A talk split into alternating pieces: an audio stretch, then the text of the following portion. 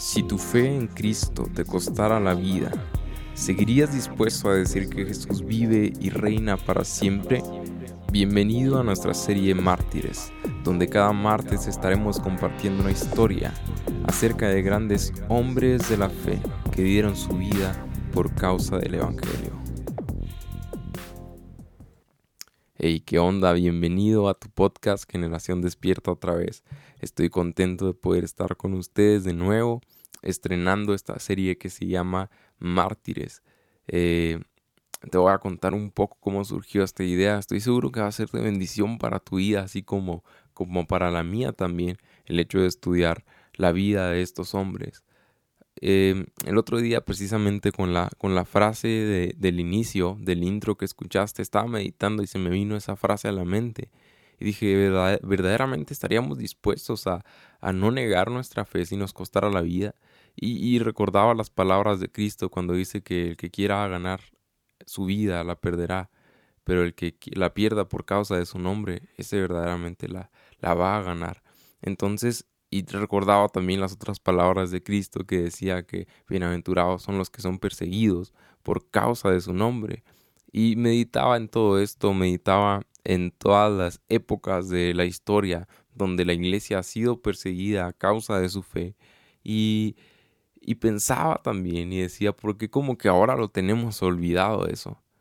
Ahora cuando realmente pues vemos como tantos movimientos se levantan, tantas cosas se están levantando en contra de lo que la Biblia dice y de lo que la palabra de Dios dice. Ahora creo que lo tenemos lejano, creo que lo vemos como algo imposible o no sé, pero cuando realmente, pues, ¿por qué no nos podría pasar a nosotros? Ojo que no estoy diciendo que, que quiero que nos pase, ¿no? No, ese no es mi objetivo y no, realmente no, pues no es como que lo que nadie desea, pero pero qué padre si aún que viniera eso o viniera una persecución o viniera lo que viniera, que jamás neguemos al Señor, que jamás neguemos nuestra fe, que tengamos la fe tan firme, las bases tan cimentadas en la fe en Cristo, que venga lo que venga, vengan tempestades, podamos decir que Cristo vive y reina por los siglos de los siglos y que Él es Rey y que Él ha vencido a la muerte, que Él es nuestro Salvador, que Él es el único camino, la verdad y la vida y que nadie va al Padre sino es por Él, que no hay otro camino, que solamente Cristo y que ningún otro nombre de salvación más que en el de Cristo Jesús. Así que yo quiero invitarte a que dispongas tu corazón, a que escuches estas historias y, vamos a tratar de hacer una aplicación a nuestra vida práctica de manera que yo creo que va a estar muy interesante. Así que hoy vamos a empezar con uno, una historia que me gusta mucho y se llama Richard Wurmbrand. No sé si has escuchado de él, pero te voy a contar rápido la manera como fue convertido él. Él había nacido en una familia atea. Entonces, después de tiempo, cuando él, él ya estaba casado, él siempre cuenta, él tiene un libro que se llama Torturados por Cristo, que te lo recomiendo. Si te gusta leer, léelo, te va a gustar. Y, él cuenta cómo por las oraciones de un anciano y que le regaló una Biblia a ese anciano, él pudo llegar a los pies del Evangelio y conoció al Señor por medio de eso. Y luego después su esposa se convirtió y luego después ah, se hicieron pastores de una iglesia clandestina. ¿Por qué? Porque antes de el inicio de nuestra historia, por así llamarlo, estaba el nazismo. Y él cuenta en el libro cómo el nazismo pues era duro porque el nazismo también había perseguido a algunos protestantes, el nazismo también había afectado un poco en la manera que se desenvolvía y se desarrollaba la iglesia en aquella época. Y bien, llegamos hasta aquí y dice él en su libro, por, también nos cuenta que, que eso verdaderamente nada más era un, un pre, un ensayo a lo que verdaderamente era sufrir por el Evangelio y lo que él sufrió después. Y aquí es donde empieza nuestra historia con Richard Wurmbrand. Rumania, 1945. Llega el gobierno comunista, el comunismo a todo lo que da. Ahora el comunismo lo que quería hacer era terminar con la religión, terminar con todo lo que tuviera que ver con Dios y decían ya no existe la religión, ya no existe Cristo, ya no existe Dios, ya no existe nada existe el comunismo.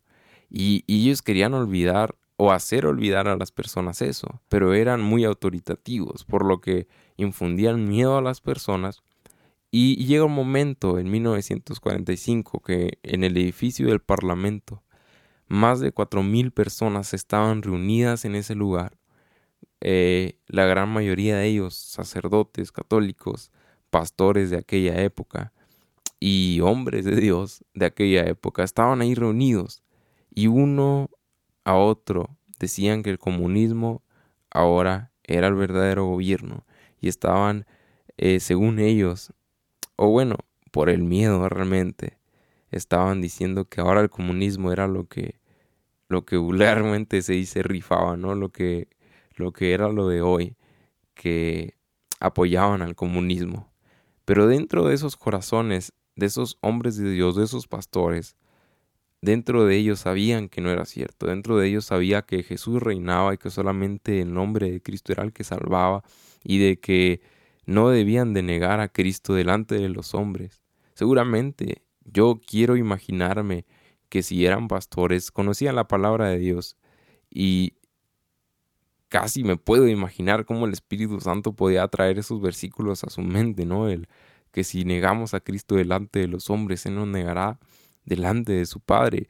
Y imagínate, estaba su vida de por medio, pero también su fe, su eternidad realmente. Y, y bueno, estaban en esa situación, imagínate, qué triste situación, ¿no? Pastores, hombres de Dios, reunidos en ese edificio apoyando lo que el comunismo decía y olvidándose de lo que la Biblia y Dios decían.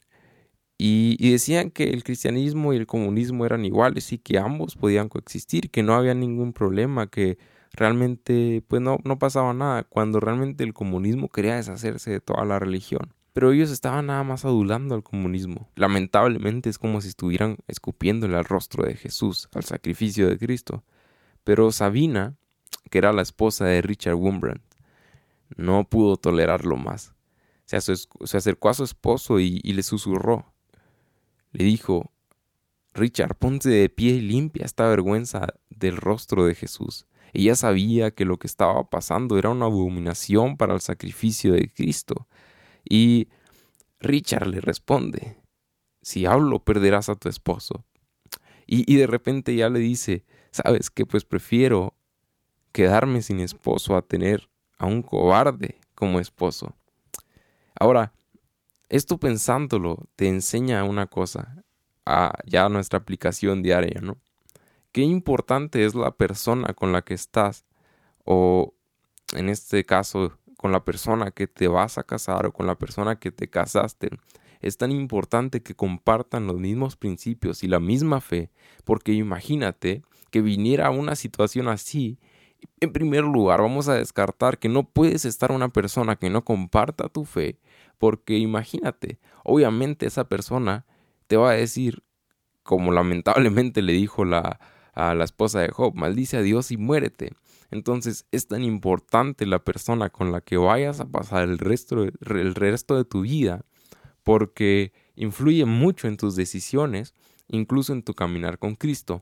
Ahora también podía ser una cristiana, pero podía ser una cristiana como las otras esposas de los otros pastores que estaban apoyando lamentablemente el comunismo por el temor, por querer guardar y ganar su vida, cuando realmente de esa manera la iban a perder. Pero yo quiero invitarte a que busques a alguien que ame la palabra de Dios, busques a alguien que ame más a Dios que a ti, busques a alguien que, que sepas que daría todo por causa del Evangelio, que busques a alguien que realmente ame a Dios sobre todas las cosas, porque es tan importante, no nomás en esta decisión, sino fíjate cómo influyó la esposa de Richard para tomar esta decisión. Tal vez él no se iba a levantar, pero esa motivación de su esposa, ese apoyo también para la causa del Evangelio, lo motivó a hacerlo. Ahora también te digo, tú tienes que apoyar, si ya tienes esposo, si ya tienes pareja, o un consejo a futuro, eh, tú tienes que apoyar también a tu pareja para la causa del Evangelio, motivarlo y no siendo egoísta y pensando más en Dios y amando más a Dios más que, que a ti o que a esa persona. Porque, porque si Sabina, la esposa de Richard, hubiera amado más a ella misma que a Dios, le hubiera dicho, no, no te levantes. Si hubiera amado más a Richard que a Dios, también le hubiera dicho probablemente, no te levantes. Pero ambos amaban más a Dios más que a sí mismos. Y, es tan importante esto porque realmente una relación sana, estable y, e ideal, perdón, eh, es una relación que ama a Dios más que a ellos mismos, sobre todas las cosas, y luego ya a ellos mismos, ¿no? Y ahora nos quedamos aquí en esta parte donde Sabina le dice esto a Richard. Entonces el pastor Wurmbrand se levanta, sube a la tarima y para sorpresa de todos comenzó a predicar, comenzó a decir que Jesús reinaba, que no había otro camino más que Cristo, y de repente un gran silencio inundó la sala. Los comunistas creían que Richard era un hombre influyente para su época, entonces se emocionaron al decir Richard va a decir algo bueno del comunismo, pero no, Richard era un hombre de Dios que se levantó y empezó a predicar el verdadero evangelio, empezó a glorificar el nombre de Dios y, y empezó a decirles y a, motivar a los otros hermanos y decirles, no es nuestra tarea rendirles alabanza a los poderosos terrenales que viven y van, sino glorificar a Dios y el Creador y a Cristo el Salvador, quien murió por nosotros en la cruz. Ahora de repente, todos aquellos que estaban callados empezaron a emocionarse aquellos que eran pastores y que eran cristianos y que eran creyentes, pero los oficiales comunistas estaban enojados y, no sabían qué estaba pasando, porque el país entero estaba escuchando el mensaje de Cristo proclamado desde la tribuna del Parlamento comunista. ¡Wow! Imagínate la valentía de Richard, pero cómo influyó su esposa, te lo vuelvo a repetir, creo que es importante destacarlo para glorificar el nombre de Cristo desde la tarima del Parlamento comunista. ¡Wow! Y piensa esto, y de repente ya no las personas que estaban calladas y diciendo que apoyaban el comunismo empezaron a, gritar y, aplaudir y se emocionaron y empezaron a gritar el pastor, el pastor, el pastor. Ellos estaban emocionados, tanto así que ya ni se escuchaba la voz ni de Richard ni de nadie, por los aplausos y la emoción de los creyentes, ah, motivados también por, por lo que Richard te estaba diciendo, porque hubo un valiente que alzara la voz. Y esto nos enseña a nosotros que no porque todos callen, imagínate que aún viviéramos o que se presentara, perdón, la época de la persecución y que ningún cristiano de los que conocemos esté hablando o que estén todos apoyando una ideología que tú sabes que va en contra de la Biblia, tú no tienes que callar, tú sé valiente, tú tienes que tener la iniciativa. Y es importante esto, tener la valentía a causa del Evangelio, poder aún cuando esté en peligro tu vida, decir que Jesús vive y reina para siempre. Pero bueno, entonces, a partir de ese momento, Richard Wurmbrand se convirtió en un, hombre marcado por las autoridades. Ya lo estaban persiguiendo, ya era un blanco para las autoridades de aquella época.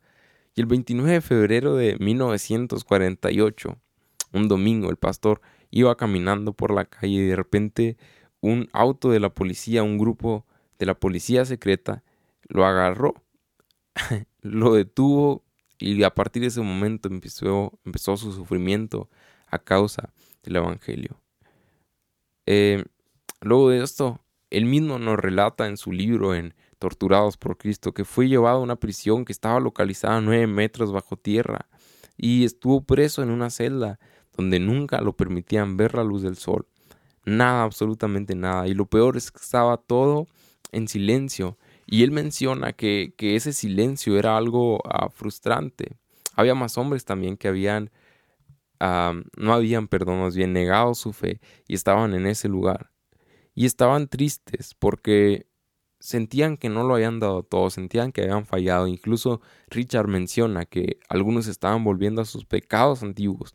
No sé exactamente qué quiera decir, ah, porque no, no lo, no lo dice de una manera muy explícita o detallada, pero dice eso, que, estaban volviendo a, a, revivir sus pecados pasados y el descuido de responsabilidades. No sé si lo digan en el sentido de que a lo mejor no amaban a sus enemigos o no tengo idea, pero el chiste es que estaban tristes y estaban aguitados en ese momento por causa de eso. Pero dice que se encontraba de repente en un gran dolor y remordimiento pensando cuando de pronto la pared de la cárcel comenzó a brillar como diamantes. Y él menciona, he visto muchas cosas hermosas, pero nunca como las cosas hermosas que pude ver en aquella oscura celda bajo tierra. Nunca había yo escuchado música tan hermosa como la que escuché aquel día. Jesús, el Rey de Reyes, estaba con nosotros. Pudimos ver sus ojos amorosos y comprensivos. Secó nuestras lágrimas, nos envió palabras de amor y de perdón. Supimos que todo lo que había sido malo en nuestras vidas había quedado en el pasado, había sido olvidado por Dios. Entonces llegaron los días maravillosos. La novia estaba en brazos del novio. Estábamos con Cristo. No estábamos conscientes de estar en prisión. A veces cuando nos golpeaban y torturaban éramos como Esteban, que mientras lo apedreaban no estaba consciente de sus verdugos ni de las piedras, sino que vio al cielo abierto y a Jesús sentado a la diestra del Padre. Y luego menciona que ya no solamente creían por lo que habían leído en las escrituras, sino que podían compartir aquella frase que decían los apóstoles, lo que hemos visto con nuestros ojos, lo que hemos escuchado con nuestros oídos lo que hemos tocado con nuestros dedos, esto es lo que anunciamos. Ahora, imagínate esto. En ese momento de aflicción, en ese momento donde estaban a punto de fallar, donde estaban a punto de caer, en ese momento llegó el buen pastor. En ese momento de aflicción, Cristo se aparece y los reconforta. Y esto me recuerda mucho a la Biblia. cuando, por ejemplo, cuando estaba Pedro en la cárcel y cómo envía a Dios a un ángel para liberarlo de la cárcel y para estar con él en la cárcel también. Y realmente me recuerda también, no es exactamente igual, pero en, en el contexto, porque me recuerda al texto cuando le dice a los apóstoles que cuando sean perseguidos y cuando se presenten a las autoridades, el Espíritu Santo les va a dar que hablar. Y a lo mejor eso puede ser cuando se paró ante el Parlamento, ¿no? Y empezó a hablar. Pero también me recuerda que cuando les dijo, yo estoy con ustedes todos los días hasta el fin del mundo. Y eso, amigo, me da la seguridad de si realmente disponemos nuestro corazón a Dios y no negamos a Cristo, él jamás nos va a dejar. Él nunca nos ha dejado. Pero no creas o no te dejes engañar. Si en algún momento tu fe te cuesta la vida, no niegues a Cristo, porque Él siempre está ahí contigo. Y en los peores momentos, Él va a estar ahí para abrazarte y consolarte. Y ya lo ha hecho. Recuerda esos momentos, recuerda esos momentos donde Él ha estado contigo, eh, contigo donde ha estado levantándote y se, te dio su mano. Ahora esto me conmueve mucho al pensar cómo estaban de esa manera y de repente pudieron estar en la presencia de Cristo y ya no veía nada más más que a Cristo. Puede haber una tormenta alrededor, puede haber sufrimiento alrededor, pero cuando nuestros ojos han visto al Rey en su hermosura, no podemos dejar de ver otra cosa más que eso. Porque, como dice alguna canción, ¿no? Tu presencia es el cielo para mí. Lo que hace al cielo tan hermoso. No es en sí las cosas que hay, no es en sí la música, es la misma presencia de Dios lo que es el cielo, lo que es poderoso y majestuoso es Dios mismo, es Cristo mismo. Y, y de ese lugar, de ser un lugar horroroso, tenebroso y hasta asqueroso, pasó a ser un lugar bonito únicamente por la presencia de Cristo. Pero luego Él nos cuenta también que después de eso, llegaron unos momentos terribles que eran algo que llamaban los lavados de cerebro, que duraban 17 horas donde les decían que el cristianismo había cesado, que ahora el comunismo era bueno, que el comunismo es bueno, el comunismo es bueno, el cristianismo es tontería, el cristianismo es tontería. Ya nadie cree en Jesucristo, ríndete. Les decían eso por 17 horas donde los tenían ahí. Y empezaron a torturar a los cristianos de peor y de peor manera, pero me sorprende cómo él nos cuenta que a pesar de eso, entre más los torturaban, los cristianos más amaban a los comunistas, más amor sentían por ellos y más preocupación. Y en alguna ocasión le preguntaron, ¿cómo es posible amar a alguien que, que los esté torturando, hermano? Y él le respondió, mirando a los hombres no como son, sino como llegarán a ser. Yo también podía ver en nuestros perseguidores a un Saulo de Tarso, a un futuro apóstol Pablo. Esto es muy importante y yo creo que con esto vamos a terminar porque ya duró 20 minutos. Bueno, más o menos, o poquito menos, no sé, pero aproximadamente. Cuando tú estés delante de una persona que a lo mejor te cae mal, te molesta o hasta te hace bullying a causa de tu fe, no pienses en, en eso que te está lastimando. Más bien pídele a Dios que te dé amor por esa persona porque esa persona puede ser de mucha bendición dentro del cuerpo de Cristo pero también piensa en el futuro de esa persona con Cristo y sin Cristo. Es un alma, cada persona es un alma y esa persona no es la excepción. Entonces piensa, esa persona no conoce a Cristo. ¿Cuál es su eternidad? El infierno. Entonces es algo triste, algo doloroso y es una realidad.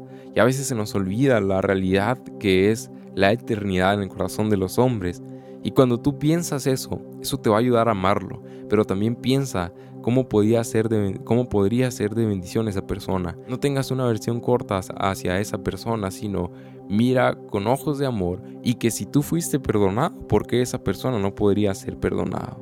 Richard Wurmbrand fue alguien que sufrió demasiado, demasiado y duró años. Su esposa también sufrió, su hijo también sufrió y, y es alguien es digno de mencionar, creo yo. Y es muy importante. Ahora, fue dejado en libertad y luego después lo traicionó uno de sus hermanos y, lo volvieron a meter en la cárcel después en el 64, después en el 65 unos amigos pagaron al gobierno para, para que se fuera a otro lado y después de ahí empezó a viajar y llegó después a, a Washington en el Senado y, y les mostró todo lo que había sufrido por el Evangelio de hecho, hay fotos, los puedes buscar en internet. Te recuerdo que tiene un libro que se llama Torturados por Cristo. Y lo más chido que se me hace, lo más interesante, es que en el año 67 los Wurmbrand comenzaron oficialmente su ministerio hacia los comunistas bajo el nombre Jesús para el mundo comunista. Ahora, como el comunismo ya no existe, ah, hoy en día tal ministerio se conoce como la voz de los mártires. Y ese, ese ministerio, lo más padre también es que está dedicado a servir a la iglesia perseguida donde quiera que se encuentre. Ve cómo llevó fruto todo esto. Una decisión, cómo pudo llevar fruto. No negar el nombre de Cristo y cómo toda esa decisión desencadena toda una bendición para el futuro. Así que yo te animo a que si alguien te cae gordo, pues que no te caiga gordo. Y si Richard no le caían gordos los comunistas, si Él los perdonó y los amó. Es más, si Cristo nos perdonó y nos amó a nosotros, ¿cuántos más nosotros no debemos de perdonar a nuestros hermanos y anunciar las buenas nuevas?